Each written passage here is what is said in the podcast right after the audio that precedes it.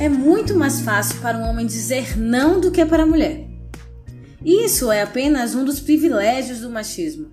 Não é à toa que as campanhas contra assédio sexual têm que ficar reafirmando o óbvio, né? Não é não, porque tem uma galera que simplesmente não aprende.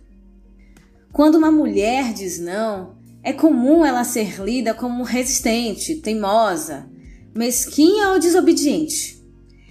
Mas eu preciso confessar uma coisa: quanto mais eu amadureço, mais eu simpatizo com outras mulheres e com elogios como esse, sabia?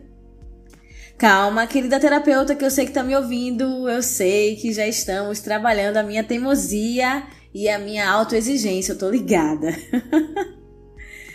e sobre isso, rola uma parada muito louca que é a interminável frustração que existe em ser boazinha.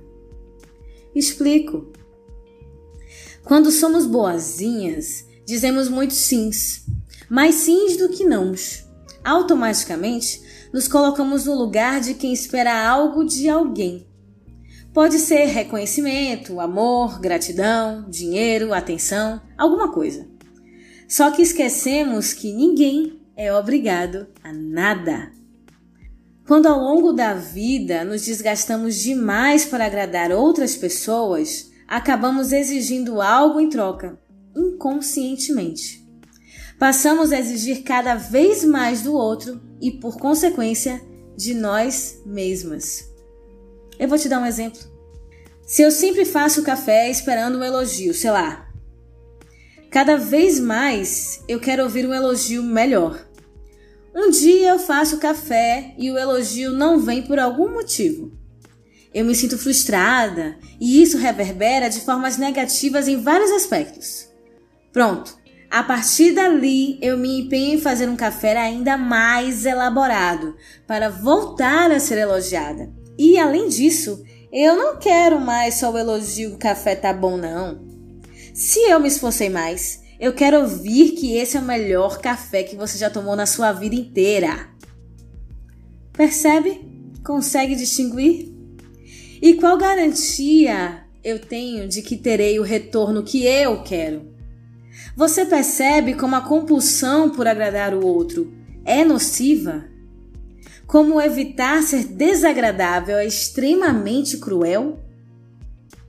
É por isso que os limites são necessários e a gente precisa normalizar eles, trazer à tona e simplesmente respeitar. Novamente, eu não estou dizendo para você sair dizendo não para todo mundo e nunca mais falar um sim quando que desejar. Logo eu, aquela que começa os episódios dizendo para você se permitir. Devagar, jovem, tudo é uma questão de equilíbrio. Mas se você tem se identificado demais com essa temporada, talvez seja sinal de que o que eu tenho dito faça muito sentido e isso seja um grande convite para você investigar essa parada. Eu demorei para construir essa temporada porque ela fala muito sobre camadas que eu tive muita dificuldade de acessar. E eu não fiz isso sozinha. Novamente, os louros dessa minha coragem são, antes de tudo, para mim e para as pessoas que convivem comigo mais de perto. Eu espero que você se permita saber mais sobre o assunto, sabe? Mesmo, de verdade. Meu nome é Dayana Damasceno e esse é o DamaCast.